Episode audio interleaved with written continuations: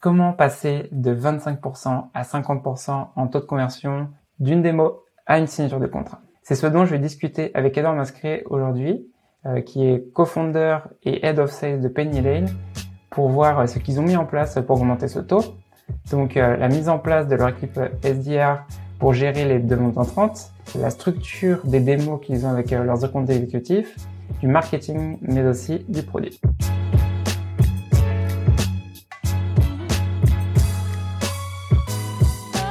Que tu pourrais te commencer euh, par te présenter et nous dire en fait ce que tu fais chez Penny Donc, euh, je suis un des cofondateurs de Penny Lane, un des nombreux cofondateurs, puisqu'on est sept euh, à avoir cofondé Penny Lane. Et moi, je suis en charge des équipes sales. Et avant ça, j'ai un parcours école de commerce et j'ai bossé en TPE, en grand groupe chez Saint-Gobain et en start-up. Et à chaque fois à des rôles de sorte de bras droit dirigeant ou alors sales moi-même. Comment t'es tombé dans la vente euh, C'est-à-dire que c'est une question que j'aime bien poser en fait pour essayer de comprendre. Est-ce que c'était quelque chose que tu savais que tu voulais faire euh, dès l'école de commerce ou ça t'est venu après en fait pendant tes études ou comment ça s'est passé? Je pense qu'il y a une petite graine euh, des années un peu fin primaire et collège où dans le cadre associatif j'avais j'avais eu l'occasion de vendre pas mal de choses et puis je j'avais j'y avais pris pas mal de goût et puis et puis je pense c'est à la fin de l'école où, en me posant un petit peu la question de ce que je voulais faire, j'ai rejoint une TPE.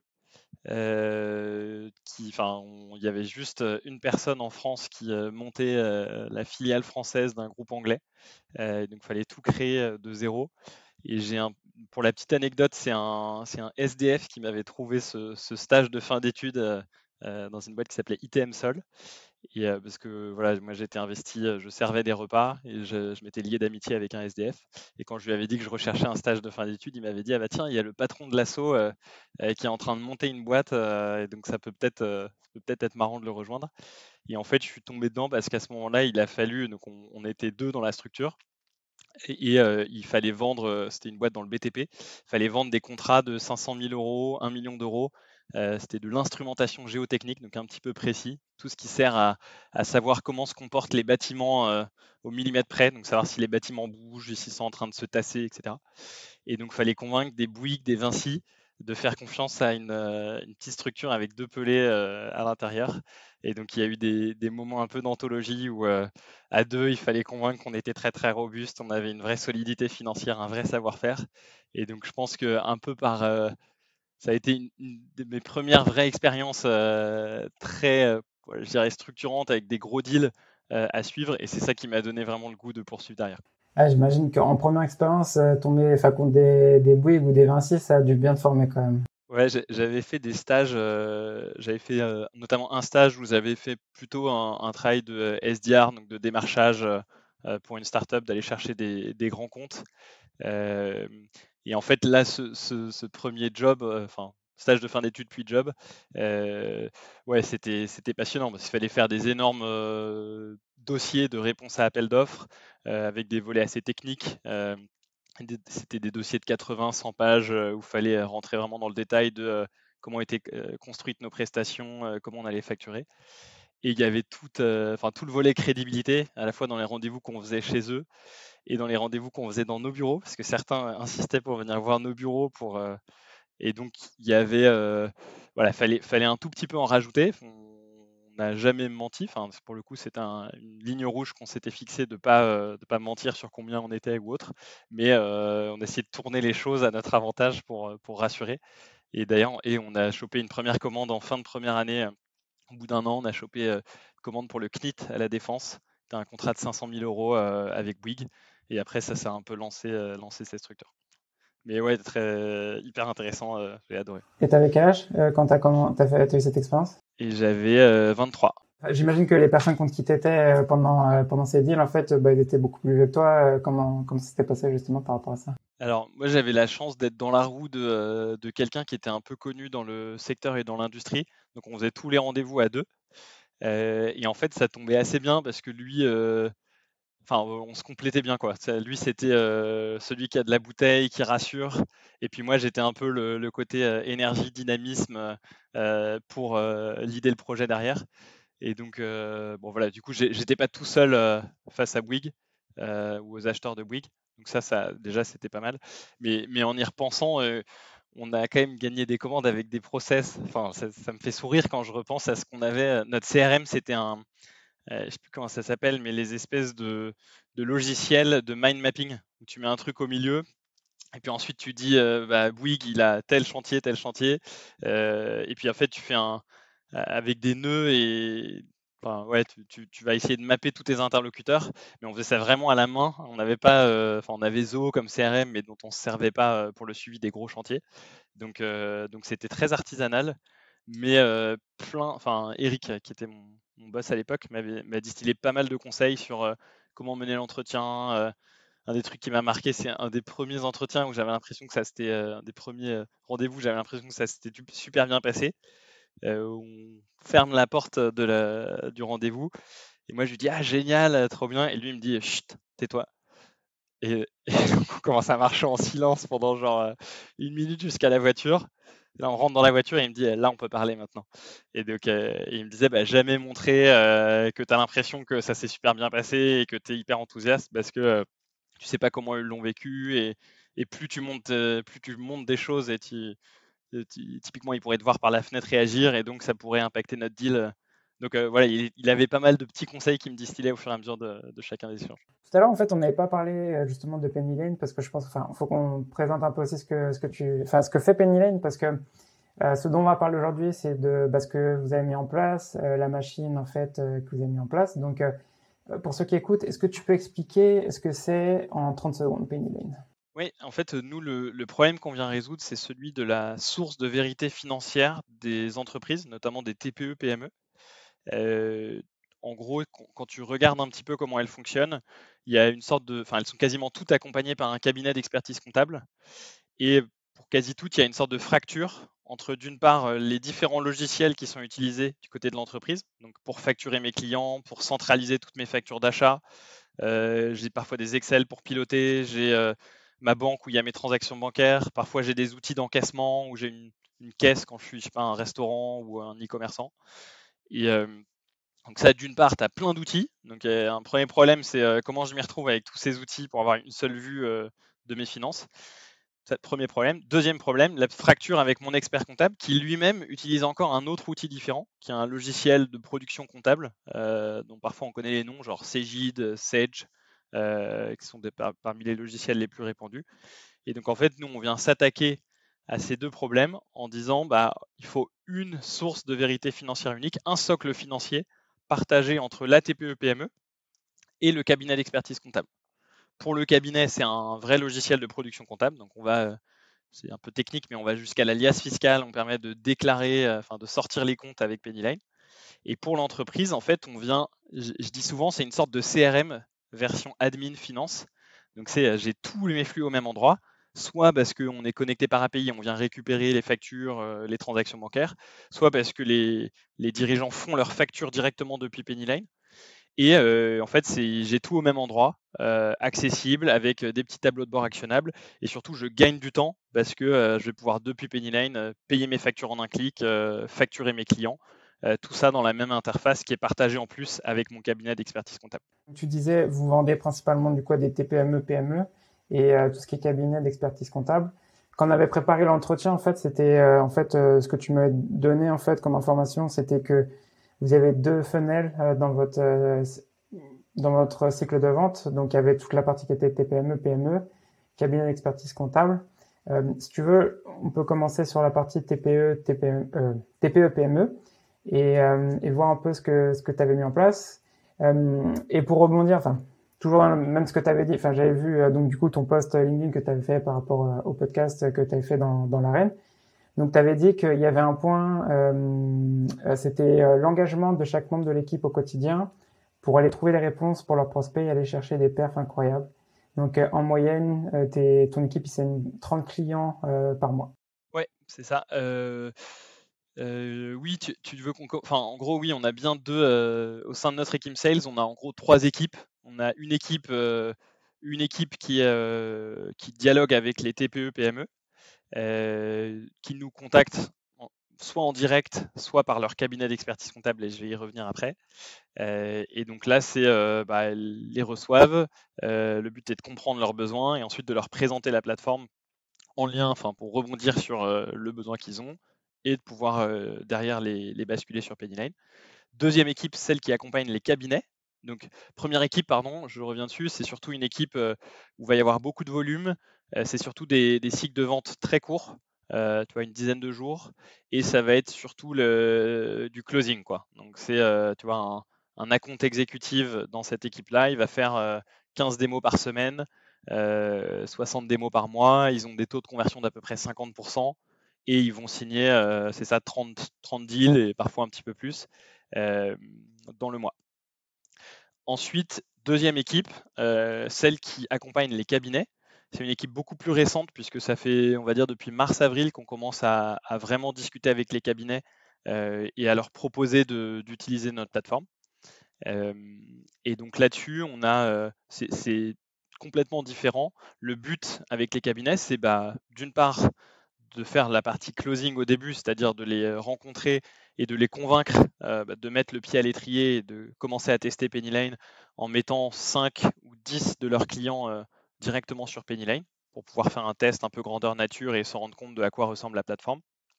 Et après, il y a tout un travail de farming, de euh, OK, bah, une fois que tu as mis ces 10 dossiers, euh, je vais un peu prendre le pouls, comprendre euh, si tu as adhéré à la plateforme et si notamment tes équipes, parce que les, commerciaux sont surtout en lien avec le patron du cabinet, et les personnes qui sont vraiment clés dans le déploiement d'un cabinet, c'est les collaborateurs comptables, c'est-à-dire les personnes qui utilisent l'outil au quotidien. Et juste pour se rendre compte, nous, on, utilise un CRM et je pense qu'on l'utilise quelques heures par jour, mais pas non plus, je dirais, 7-8 heures par jour. Là, faut, les collaborateurs comptables, c'est leur outil de production. Donc, c'est vraiment un outil qui est structurant dans leur quotidien. Donc, c'est c'est encore plus structurant de changer d'outil de, production comptable pour un cabinet que de changer de CRM pour une entreprise ou une équipe sales. Donc, il faut, faut, se représenter un petit peu ce que, ça veut dire. Et donc là, cette équipe à destination des cabinets, bah, leur but, c'est de mettre le pied à l'étrier et ensuite d'accompagner progressivement le cabinet pour qu'il migre l'intégralité de son cabinet sur Pennyline euh, et du coup qui quitte son logiciel historique.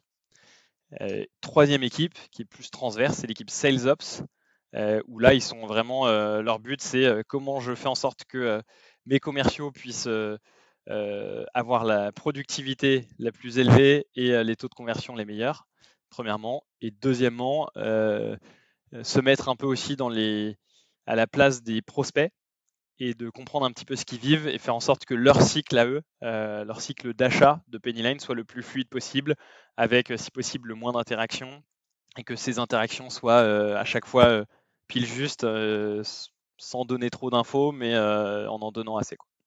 Juste je récap pour ceux qui écoutent. Donc on a trois équipes. Donc euh, l'équipe qui gère les deals avec les TPE, PME. Ensuite on a l'équipe qui gère les deals avec les cabinets d'experts comptables.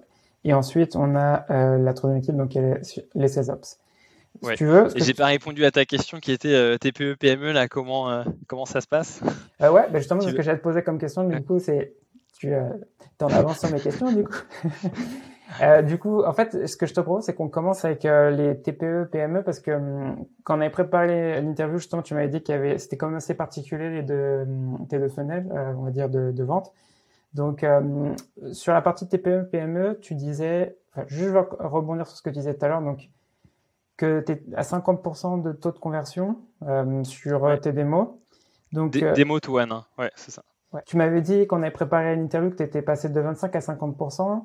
Euh, moi, quand j'écoute ça, j'aimerais bien en fait savoir qu'est-ce que tu as mis en place pour arriver à ça, parce que c'est euh, c'est bah, c'est quand même c'est quand même pas mal. Euh, ça veut dire qu'une démo sur deux, tu, tu closes. Donc, euh, qu'est-ce que vous avez mis en place pour, pour, pour arriver à ça? Ouais, en fait, je pense ce qui est assez intéressant, c'est que en un an et demi, deux ans, j'ai l'impression qu'on a vécu énormément d'étapes différentes dans notre vente au TPE-PME.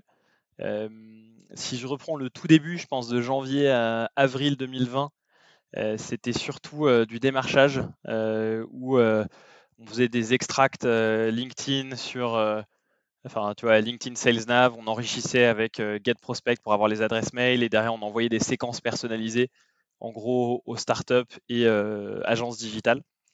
et donc on générait nous-mêmes notre propre pipe. on n'avait pas non plus 15 démos par semaine par compte exécutif. Je crois de mémoire qu'on devait envoyer une trentaine de, séquences par jour et qu'on devait récupérer deux démos, je crois, par, par compte exécutif chaque jour. ensuite, à partir de, de mai 2020, il y a eu un vrai accélérateur. Et juste, attends, juste avant de continuer sur mai 2020, donc du coup, c'était, on va dire, plus, c'était quoi? C'était 100% outbound au début? C'était quasi 100% outbound, ouais. Il y avait un peu de, euh, ce que nous on appelle le réseau team member. Donc c'est un peu les, premiers employés de Penny Lane qui en parlaient autour d'eux et qui connaissaient des gens, mais euh, quasiment personne spontanément ne nous contactait. Euh, on devait avoir un lead qui tombait en inbound par semaine, quoi. Donc c'était vraiment anecdotique. Et, en revanche, bah, du coup, nous, on, se débrouillait pour contacter les incubateurs, parce qu'au début, on voulait surtout cibler les startups qui euh, bah, était euh, très appétente à avoir des outils de pilotage, euh, avait des sujets de cash burn, etc., avait pas mal d'outils un peu de nouvelle génération, type Conto, Google Drive, Stripe, etc. Et nous, on était bien connectés à ces outils. Et donc, c'est là où notre proposition de valeur résonnait le plus. Donc, au début, on, a, on s'est dit, c'est on prend un pool de 10 000 entreprises, 10 000 startups qu'on va aller explorer, qu'on va aller démarcher et avec des séquences personnalisées. Pour le coup, on faisait jamais de séquences en masse. On voulait à chaque fois que la personne se dise en face, tiens, ce mail a été écrit pour moi. et donc c'est ça qui nous a permis de. Alors ça a pris du temps. Au début, on désespérait un peu. Et en fait, l'outbound, c'est un peu un des, des, premiers learnings. C'est que l'outbound met quand même quelques semaines, voire quelques mois, même sur nos cycles de vente qui aujourd'hui sont très courts. ça met quelques mois à vraiment tomber. Parce qu'il euh, y a le temps qu'ils se sensibilisent à ton sujet et puis ensuite qu'ils se disent Ah bah oui, j'ai vraiment le besoin. Euh, versus l'inbound, où en général, c'est des gens qui euh, ont une intention très forte, sont en train de choisir un outil ou choisir un, bah, accompagnement comptable et du coup ont un besoin très précis. et donc, pardon, ouais, je disais, donc première phase outbound. Ensuite, à partir de mai 2020, là, on a commencé à sortir notre nouveau site, annoncer notre levée, et donc notre levée en seed. et on a commencé à faire des, campagnes de Google Ads, etc. Et c'est là que ça a vraiment pris et qu'on a commencé, je pense, depuis ce, moment à avoir surtout un modèle inbound avec assez peu d'outbound. et derrière, pourquoi on est passé de 25 à 50% Je pense que c'est une série une série d'étapes. Enfin, en gros, je, pense que progressivement, on a construit, j'aime pas tout le temps ce mot de, machine d'acquisition, mais c'est un petit peu ça, tu vois, on a vraiment une sorte d'entonnoir euh, et on pilote. Maintenant, on commence à devenir bon pour piloter cet entonnoir et dire, bah tiens, euh, il nous faut tant de leads euh, par le marketing, tant de leads par le partenariat, tant de leads par le parrainage par mois. Ces leads, ils se transforment en euh, en démo booked. Donc il nous faut, on estime qu'on a tant de conversions entre les deux. De démo booked à démo done, on en perd X%. Euh, de euh, démo done à contract sent, puis à closed one, derrière on a tel et tel taux de conversion. Et donc progressivement, en fait, on est allé travailler sur chacune, chacune des phases de cet entonnoir. Et donc typiquement, bah, sur, le sourcing des leads, on a non seulement un feedback qui est quanti, euh, enfin quali pardon, de la part des, SDR. Enfin, peut-être avant ça, déjà une première chose qu'on a mis en place, c'est de, mettre en place des SDR. Au début, c'était euh, les mêmes commerciaux qui faisaient, euh, il y avait un, contact, quelqu'un qui laissait ses coordonnées sur le site, bah, les commerciaux le rappelaient et derrière faisaient, la, enfin, faisait tout le cycle de vente. Et à peu près juin 2020, on s'est dit, bah tiens, ça a du sens de mettre quelqu'un, de spécialiser quelqu'un pour être ultra réactif sur ces contacts entrants parce que c'est euh, des gens qui ont un besoin très chaud, et on s'apercevait que quand on ne les contactait pas dans les deux heures, on en perdait certains en cours de route. Donc la première chose qu'on a mise en place déjà, c'est ça, c'est de prendre la balle au rebond et tout de suite traiter. Et à chaque étape, on se dit comment on fait comment on crée l'effet wow. Donc typiquement euh, côté SDR, l'effet wow, c'est euh, quand tu arrives à rappeler dans les 15 minutes, tu te rends compte que tu envoies déjà une, une, super première image, tu pars du bon pied, euh, avec, euh, avec le dirigeant que tu as en face parce qu'il se dit tiens, ça va être un plaisir de travailler avec eux. J'ai laissé mes coordonnées, je sais que 15 minutes plus tard, euh, je suis rappelé, ils sont réactifs. Et donc, il y a eu ce volet côté SDR. Ensuite, on a pas mal travaillé sur le lien entre les SDR qui qualifient tous les leads qui tombent de la part du marketing et les accounts exécutifs. Donc, typiquement, on a un système dans, dans notre CRM où la compte exécutif peut dire bah non, ce lead a, a été mal qualifié et donc il n'avait pas de besoin précis. Et donc ça, ça nous a pas mal aidé à améliorer la relation SDR à eux, puisqu'on a réussi à traquer les endroits où il y avait des leads qui passaient à travers le filtre SDR, mais qui en fait n'étaient pas vraiment quali pour les accounts exécutifs. Et après, on a énormément travaillé le, bah, on a beaucoup travaillé le, le call en lui-même euh, de la compte exécutive. Donc non seulement par euh, une sales academy quand il arrive, euh, avec vois, une première semaine d'onboarding avec enfin, tous les nouveaux arrivants, puis après une deuxième semaine spécialisée sales pour avoir le pitch, faire des shadows et commencer à faire des, ce qu'on appelle des dry runs. Désolé pour tous les termes anglais, mais en gros des simulations où, où tu vas passer bah, trois fois, trois simulations d'affilée sur des, des, cas un peu spécifiques et des clients, des cas clients qu'on a eu. Donc ça, c'est peut-être en amont au moment où la personne arrive. Et après, pendant le call, on, a pas mal travaillé avec Mojo. donc tu vois, pour, pour qui enregistre tous tes appels et te permet derrière d'interagir au sein de l'équipe. Et donc, on a pas mal travaillé sur les objections qui sont fréquentes, euh, sur euh, je sais pas, le, le, fameux je vais y réfléchir ou euh, je me décide un peu plus tard ou vous êtes trop cher, etc. pour essayer d'avoir la meilleure approche possible. Et, voilà, donc pour, au, sein de la, au sein de la démo, être certain que bah, tu fais bien ta découverte au début, tu es bien capable de pitcher Pennyline et derrière avec les bonnes next steps et la bonne réponse aux objections. Et juste au passage, de ces 25 à 50%, il n'y a pas que le travail de l'équipe commerciale, il y a surtout un gros travail collectif avec le market qui source bien les leads en amont et le produit qui quand même s'améliore de jour en jour, de semaine en semaine et qui en fait fait que progressivement, on peut aller taper, on répond à de plus en plus de besoins et donc on a une réponse à apporter là où il y a six mois, par exemple, quelqu'un qui venait pour, euh, je sais pas, quelqu'un qui avait un SaaS euh, et qui voulait vendre euh, une prestation récurrente mensuelle, bah, on n'avait pas encore notre module d'abonnement connecté à GoCardless qui fait que ça automatise ton envoi de facture chaque mois et que ça vient prélever directement sur le compte de ton client. Donc, progressivement, en ajoutant des, fonctionnalités, bah, ça nous permet d'aller closer plus d'entreprises. Du coup, je vais rebondir un peu sur ce que tu disais. donc là, tu as expliqué un peu tous les points en fait justement de cette conversion de 25 à, à 50%. Euh, donc du coup, le premier point, ce que tu disais, c'était sur la partie SDR que vous avez mis un, pôle en place euh, par rapport à ça. Donc euh, on est d'accord que c'est un pôle qui gérait 100%, enfin tous les leads entrants, c'est ça? Les, les, gens qui venaient sur le site et qui voulaient vous parler.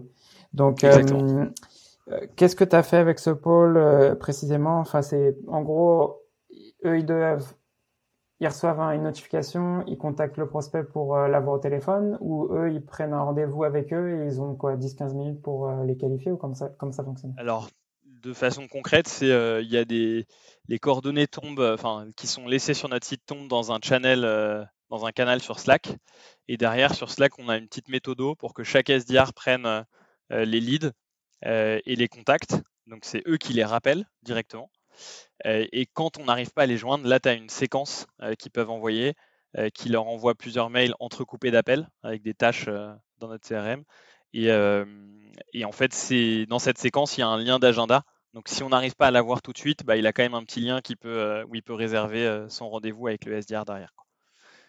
Donc, donc, voilà de façon concrète. Et après, enfin, je, pense un des points importants du, du, passage de 25 à 50, c'est aussi, je pense, il y a, eu un énorme. Enfin, nous, on croit beaucoup à l'initiative personnelle euh, de chaque personne de l'équipe. Je ne crois pas du tout, moi, à un modèle où, euh, tu es, dans un, pur exécutant. Euh, nous, il y a un terme qui est un peu maladroit, mais, qu'on utilise quand même en interne, mais qui est le terme d'architecte maçon. On, aime bien en fait que notre équipe ait ces deux façons de, enfin, et que chaque sales soit pas seulement maçon à exécuter, à faire plein de calls, etc., mais soit aussi architecte en se disant, bah tiens, comment je peux améliorer le process? Et, quand tu regardes tout ce que je t'ai décrit sur euh, est-ce qu'on met en place des SDR, etc., c'est un truc qui a été porté par, euh, par les équipes. Typiquement, côté SDR, euh, il y a Alexia, qui est une personne de notre équipe, qui est arrivée en janvier. En mars, elle s'est aperçue qu'il y avait quand même beaucoup de personnes qui nous contactaient qui n'avaient pas encore immatriculé leur entreprise. Et donc, en fait, elle a mis en place une sorte de pack créateur, de création juridique, avec un cabinet d'expertise comptable avec qui on échangeait. Et en fait, ça, ça nous a permis d'aller euh, bah, closer quelques entreprises Alors pas énormément, mais quelques-unes chaque mois. et donc ça, c'est hop quelques pourcentages, tu vois, de, taux de conversion qu'on arrive à aller chercher. C'est elle qui a tout structuré, qui a mis en place ce package-là. Typiquement, autre autre truc auquel je pense, c'est un des euh, exécutifs, je crois que c'est Valentin euh, dans l'équipe, Aldebert, et qui lui euh, s'est dit bah tiens, euh, c'est quand même un peu technique ce qu'on vend. et donc, et on a parfois des questions un peu techniques en rendez-vous. Et donc, est-ce qu'on se créerait pas un canal Slack partagé avec notre équipe produit et avec des gens qui ont un savoir comptable en interne? Et comme ça, dès qu'on est en démo et qu'on bloque sur un point, eh ben, on pose notre question directement dans ce canal Slack. Et euh, bah, si jamais on arrive à avoir une réponse pendant la démo, bah, ça accélère en fait notre deal puisqu'on n'est pas obligé de revenir vers, euh, vers euh, le lead avec la réponse plus tard, mais on a tout de suite la réponse à sortir. Et, typiquement, comme les équipes produits, ces équipes qui travaillent sur du un peu plus long terme, parfois ça leur très rapidement ils arrivent à répondre et c'est un truc qui accélère nos deals significativement. Et donc en fait, il y a plein de, tu vois, chacun dans l'équipe, je pense, a un, deux, trois projets où c'est lui qui l'a porté et du coup se dit bah tiens euh, j'ai apporté ma brique sur tel sujet et j'ai aidé euh, euh, cette machine d'acquisition à mieux tourner quoi. Ah, c'est les petits détails qui font la différence au final parce que comme ce que tu disais tout à l'heure c'est pas une chose qui a fait que vous êtes passé de 25 à 50 c'est vraiment tous les détails que tu es en train de donner bien sûr le produit l'équipe marketing aussi derrière qui est sur tout ça mais l'ensemble fait que tu arrives à 50% aujourd'hui et c'est pas juste un détail comme tu disais. Euh, et du coup, juste, moi, euh, pour, euh, avant qu'on parle des, des comptes exécutifs et des calls qu'ils font, sur la partie SDR, du coup, c'est hum, le call de qualification, combien de temps il dure et pour, pour un prospect en fait c'est... Ça dure 5, 5 à 10 minutes. 5 à 10 minutes Nous, notre enjeu, c'est déjà, premièrement, que le prospect passe un bon moment. Donc, il faut que tu vois, il ressorte de ce call en se disant tiens, j'ai non seulement c'était agréable, mais en plus, j'ai appris des choses sur Pennyline.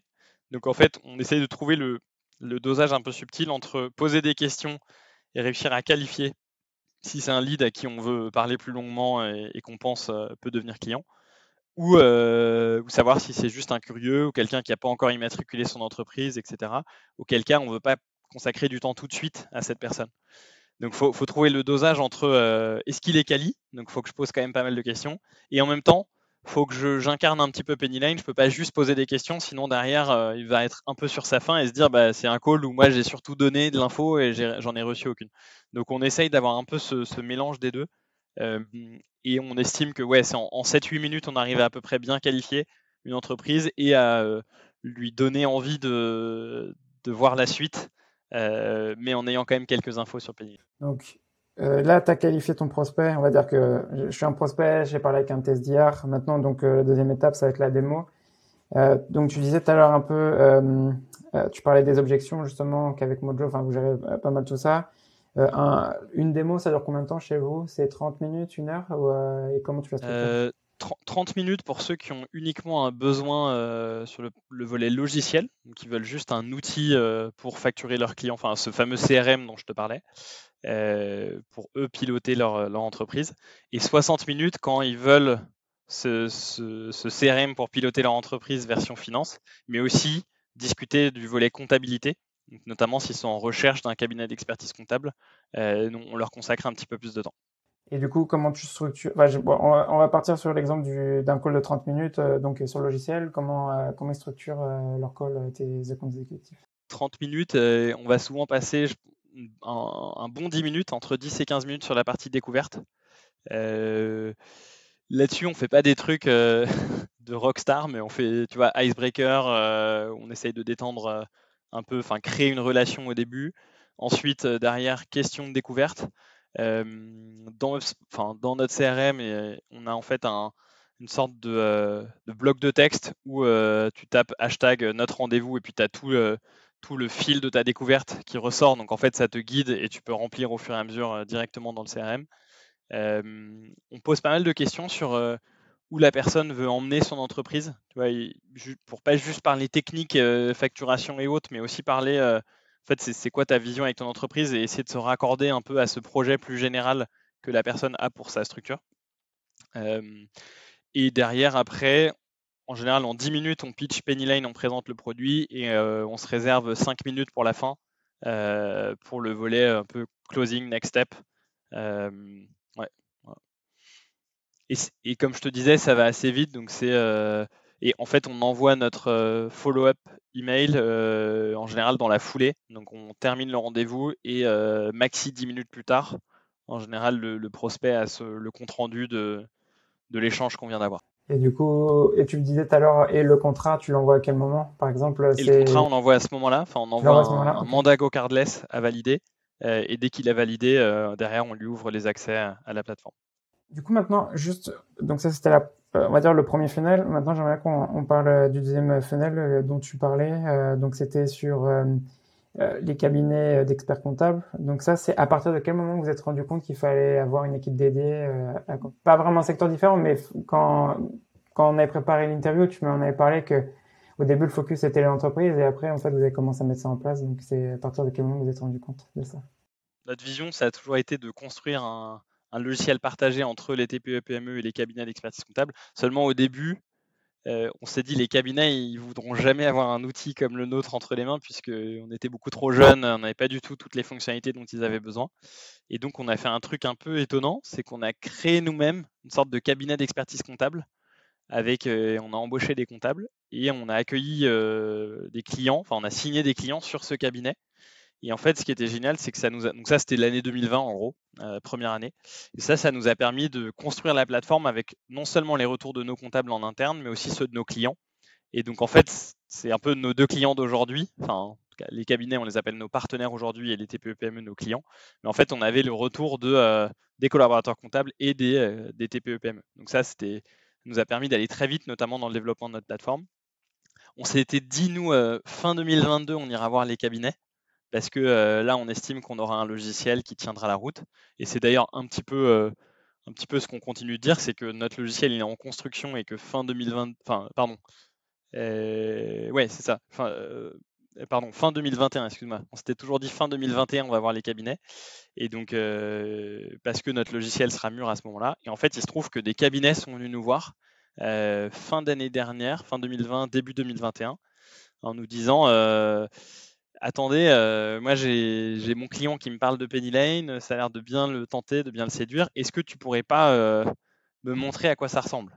Nous, au début, on disait non, non, euh, on n'est pas du tout prêt, arrêtez, on ne vous montre pas. Et puis en fait, on a quand même eu 5-6 euh, fois la demande. On s'est dit, bah, ça veut peut-être dire quelque chose. Et donc, en leur montrant la plateforme, effectivement, ils nous ont dit, bon, c'est pas euh, complètement mûr, mais je me vois commencer à l'utiliser. Et donc là, c'est, tu vois, début 2021, où là, on a commencé à équiper des cabinets. qui eux ont commencé bah, du coup à tenir la comptabilité sur Lane, à nous faire pas mal de retours. Et c'est à partir de ce moment-là qu'on s'est dit, bah, tu vois, je pense en janvier, février, mars, il y avait quelques cabinets. Et puis après, ça a commencé, il a commencé à avoir du bouche à oreille, ça s'est accéléré. Et du coup, en mai, on s'est dit, on crée une équipe dédiée avec des personnes qui, euh, dont ce sera le métier d'aller euh, convaincre un cabinet d'utiliser Pennyline et derrière euh, de, bah, de, potentiellement migrer tout leur cabinet. Et sachant que la beauté du, modèle de Pennyline, c'est que cette équipe cabinet, elle fait aussi que de l'inbound. Donc pourquoi? Parce qu'en fait, d'une part, c'est quand même une profession où, les gens parlent beaucoup entre eux. c'est une, profession où il y a l'ordre des experts comptables, il y a pas mal de réunions entre experts comptables et donc ils communiquent souvent sur les logiciels qu'ils utilisent. Premièrement, beaucoup de bouche à oreille, donc un peu des contacts, qui, des personnes qui nous contactent directement parce qu'ils en ont entendu parler. Et deuxièmement, en le fait de signer euh, pas mal de TPE-PME en direct, euh, ces TPE-PME, elles sont accompagnées par des cabinets d'expertise comptable. Et en fait, du coup, un grand nombre d'entre elles nous dit bah, Moi, j'aime bien Lane et donc je vais en parler à mon expert comptable pour que lui tienne ma comptabilité dessus.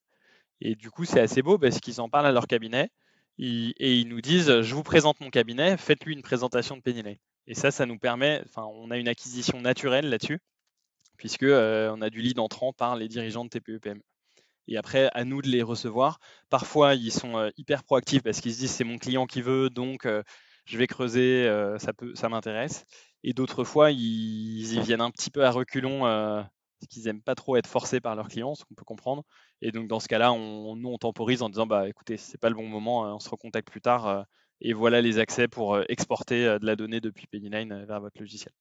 Et tu m'avais dit aussi que, en fait, bah, cette stratégie, au final, c'est le flywheel. Donc, du coup, tu commençais avec ta première équipe, donc les TPE, PME. où as justement, hum, ils recommandent en fait leur cabinet expert comptable. Donc du coup, ensuite, tu commences avec le cabinet expert comptable et que ça commence généralement avec un client chez eux. Donc du coup, enfin, ton client que tu avais déjà du coup en TPE.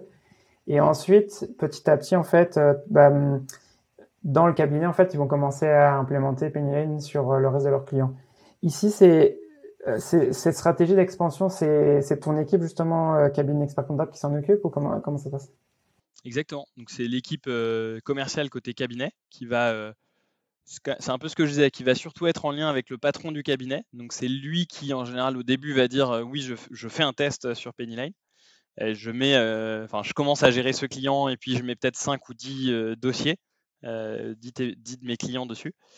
Et, et, derrière, il y a une deuxième étape qui est une fois qu'on a mis un pied, il faut être sûr que les collaborateurs comptables, qui sont les, en fait, qui sont les vrais décisionnaires, puisque c'est eux qui vont se servir le plus du logiciel, il faut que eux euh, aient un effet waouh en utilisant la plateforme et qui, perçoivent très concrètement la productivité de dingue que ça, va leur faire gagner au quotidien. Et donc c'est eux qui derrière disent euh, j'en redemande. Et donc euh, quand ils disent ça, bah, en général ils le disent enfin, entre eux et puis au patron du cabinet. et donc c'est derrière le, commercial côté cabinet qui va ensuite accompagner et dialoguer avec ce patron du cabinet pour euh, qu'il déploie plus massivement. Et le collaborateur comptable, il y a une équipe dédiée euh, qui s'appelle l'équipe Partner Success chez nous.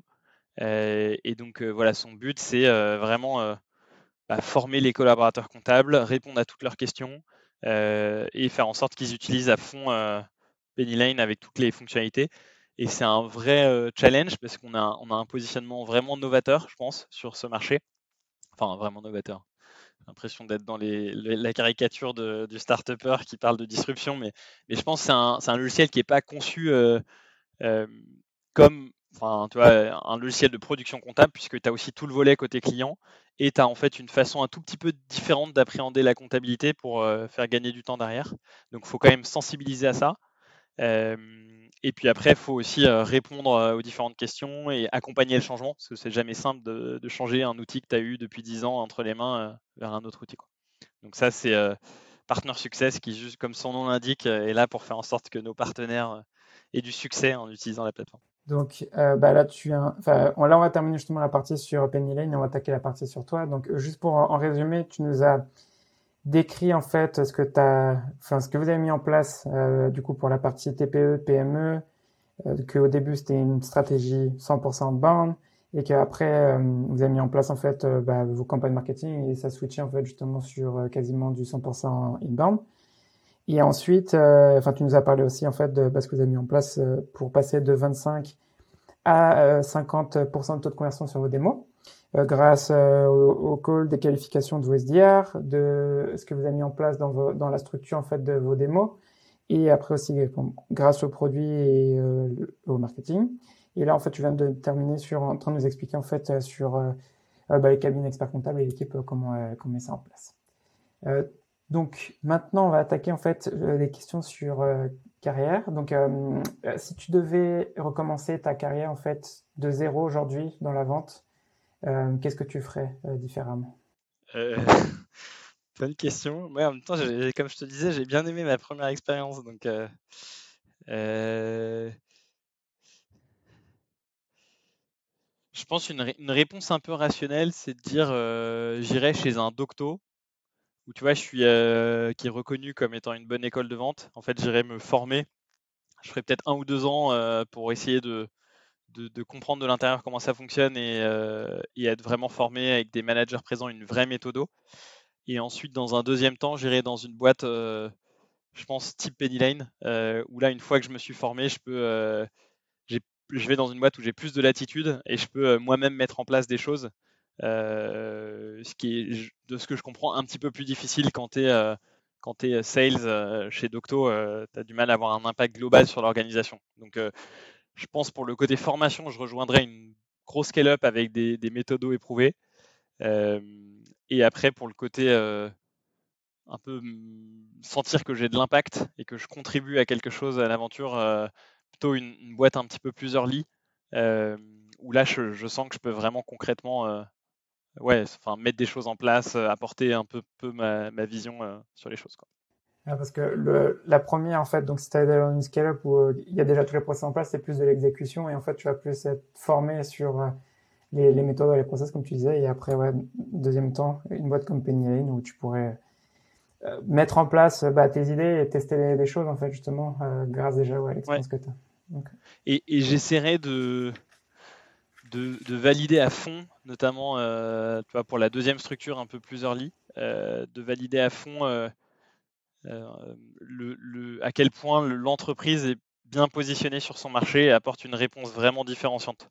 Et donc en, interrogeant euh, limite des entreprises de ce marché euh, pour comprendre comment elles perçoivent cette solution. Enfin, en fait, je, ferai assez gaffe à ça, notamment parce que moi, je me rends compte que c'est en fait, quand on peut parler à d'autres sales, d'autres entreprises, en fait, on a une chance de dingue d'avoir beaucoup de pipe, beaucoup de, de, voilà, de deals sur lesquels on est. Euh, et en fait, c'est ça qui fait qu'on s'éclate au quotidien dans l'équipe, c'est que euh, y a, on, sent concrètement l'impact qu'on a sur, euh, l'orga. Quoi. Et, et, ça, je trouve que par rapport à d'autres boîtes à qui on a pu parler, qui ont un product market fit moins évident, je pense que tu es un peu plus dans le dur, un peu plus à, à galérer, à ramer, à faire de l'outbound qui ne paye pas, et du coup à t'essouffler. Là où, à mon avis, tu vis des trucs un peu plus voilà, passionnant, euh, notamment de structuration quand tu rejoins euh, une boîte qui est assez prometteuse. Typiquement, une autre entreprise que je que j'admire pas mal, c'est Swan, euh, qui a une sorte de banking as a service où bah, nous on l'utilise nous-mêmes chez Pennyline, c'est eux qui font le côté notre wallet Pennyline qui permet de payer ses factures jusqu'à 200 factures en un clic depuis la plateforme. donc Swan, je trouve que c'est une très très belle boîte avec un beau modèle, de la vente un petit peu complexe. Et donc, euh, voilà, typiquement entre. Et je trouve qu'il commence à bien trouvé son product market fit, euh, tout en étant assez jeune. Donc, euh, voilà, ce genre de structure, Penny Lane ou Swan, dans un deuxième temps. Si tu avais un conseil à donner, et ce conseil, ça peut être pour un SDR ou un Head of Sales, quel est. Pardon, je refais la question. Si tu avais un conseil à donner sur la vente, ça peut être pour un SDR, un compte exécutif ou un Head of Sales, qu'est-ce que ça serait ce conseil? Moi, il y a un conseil qu'on m'avait donné euh, chez Saint-Gobain euh, qui, euh, qui va pas mettre des étoiles dans les yeux, mais qui franchement avait bien servi. C'était prends conscience que ton temps est la ressource la plus précieuse au monde, quoi, quand tu es sales. Et donc en fait, être tout le temps en train de se dire est-ce que là je suis en train de faire l'action qui a le plus d'impact? Je sais pas, moi je, typiquement à un moment j'ai été sales terrain j'avais 200 plombiers que je devais fidéliser et faire acheter plus chez Saint-Gobain. Et bah, tu avais plein de rendez-vous qui sautaient parce que clientèle BTP et tout. Et bah, tout de suite, j'ai un rendez-vous qui saute. Bah, donc déjà, comment je m'assure en amont que mon rendez-vous saute pas, donc en mettant des petits trucs en place. Et après, si j'ai un rendez-vous qui saute, bah, tout de suite me remettre en je sais pas, prospection, démarchage, aller ouvrir des nouveaux comptes et tout. Et donc c'est je pense que ça s'applique à pas mal de types de ventes, à pas mal de head of sales aussi, euh, SDR, AE, head of sales. C'est euh, prends conscience que ton temps est vraiment euh, précieux et optimise, enfin essaye de voir ce qui aura le plus d'impact dans l'action que tu peux mettre en place. J'adore ce conseil parce que je trouve la gestion du temps, c'est trop sous-estimé au début. En fait, quand tu commences dans la vente, et c'est un conseil qui, c'est tout simple, mais quand tu valorises beaucoup ton temps et euh, bah, c'est là où as, quand ce que tu disais en fait, quand tu te priorises tes activités les plus importantes de, que tu as fait dans ta journée, c'est ce qui a, le plus d'impact à la fin de la journée. Et typiquement, je regarde euh, Nathan chez nous, là, qui est un des sales qui a les meilleurs résultats, tu vois, qui va régulièrement euh, aller chercher 40 entreprises signées par mois, voire un petit peu plus. lui, typiquement, bah, tu vois, il y a un côté un peu, c'est pas non plus un bourreau de travail à bosser jusqu'à minuit, mais en revanche, euh, quand sur les heures euh, où il bosse, il bosse quoi. Il est à son bureau, hyper sérieux, il déroule. Euh, par ailleurs, c'est un mec adorable, hein, c'est pas le espèce de geek dans son, écran. Mais tu vois, il y a ce côté un peu machine et je me laisse pas divertir ou autre et je boum, je déroule et je fais mes différents rendez-vous, mes follow-up hyper carrés, hyper rigoureux et euh, je perds pas mon temps entre guillemets. Quoi. Si tu avais trois contenus à partager sur la vente, ça peut être des livres, podcast, blog, euh, qu'est-ce que tu recommandes? Moi, il y a un, mec que j'aime bien qui s'appelle Benjamin Donaghy, D-E-2-N-E-Y, euh, qui il, se, se market comme le most hated UK sales trainer. Donc tout est en anglais, mais je trouve qu'il a, il a une bonne posture. J'aime beaucoup ce qu'il dit notamment sur walk into the room like, like you're a billionaire. Tu vois, et ça, ça rejoint peut-être un conseil, mais c'est quand tu es trop crispé sur je veux faire la vente, ça se sent tellement à 15 000 bornes que euh, limite t'as pas envie d'acheter en fait à quelqu'un qui est crispé, euh, qui veut à tout prix faire la vente. Et lui, il insiste beaucoup sur euh, attends, remettons les choses à leur place. la personne en face, elle a un besoin, toi tu as une solution. c'est elle qui, enfin, alors oui, parfois c'est toi qui la démarche, mais mais n'inversons pas les rôles quoi. C'est pas à lui de dicter la danse, c'est à toi. C'est toi tu as vu 15, enfin 50 personnes de son secteur, tu connais à fond les problématiques, et en fait, tu connais mieux ton sujet qu'elle, et donc arrête de te faire dicter tout par, euh, et de subir face à quelqu'un qui, euh, qui, qui, est juste acheteur et qui est en train de te, te mener à la baguette.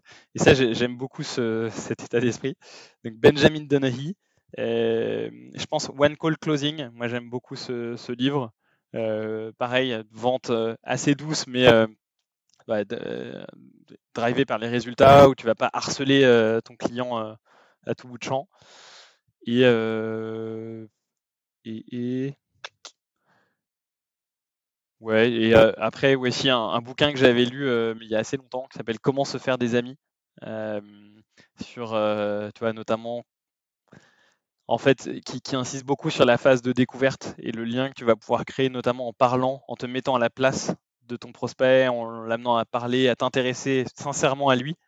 Euh, et ouais, c'est un truc qui change complètement la donne. En fait, si tu passes d'une relation où tu es euh, très, euh, très technique à une relation où tu connais un petit peu mieux bah, ce qu'il vit en dehors et du coup quand tu le vois, bah, c'est pas la même, pas la même histoire que si tu as juste parlé business avec lui tout du long. Et si tu avais pour terminer, si tu avais une personne euh, que tu recommandes pour le podcast, quelle serait cette personne? Tu peux en dire deux ou pas Oui, ouais, ok. Euh, ben, je t'ai parlé de Swan. Euh, Florian Tardivel les a rejoints il n'y a pas longtemps en tant que Head of Sales, après plusieurs années chez Stripe. je pense que c'est quelqu'un d'intéressant à inviter. Et Jean-Marie Fouquet, qui bosse chez Miracle et qui notamment est en charge des BDR, chez Miracle euh, à l'échelle internationale, qui a, une dizaine ou une quinzaine de, BDR, et qui a une grosse, grosse appétence sur euh, notamment la formation, euh, avec plein de trucs qu'il a mis en place, donc plein de choses intéressantes à raconter. Bah, du coup, je te remercie beaucoup pour ton temps aujourd'hui et pour nous avoir expliqué tout ça en fait sur Penny Lane et, nous donner tes conseils aussi sur bah, la partie carrière et justement donner tes conseils pour les personnes qui bah, je t'en prie. Merci, euh, merci de m'avoir invité et de m'avoir reçu, Eric. Merci pour avoir écouté cet épisode du podcast de la vente B2B. Si t'as aimé cet épisode et que tu as appris quelque chose, abonne-toi maintenant sur ton application préférée pour recevoir le prochain épisode. Et si tu veux recevoir plus de contenu sur la vente, j'envoie une newsletter chaque dimanche où j'y partage du contenu que je consomme chaque semaine. On vient dépasser les 1045 membres. Si tu veux t'inscrire, c'est thesetsgame.substack.com. Ciao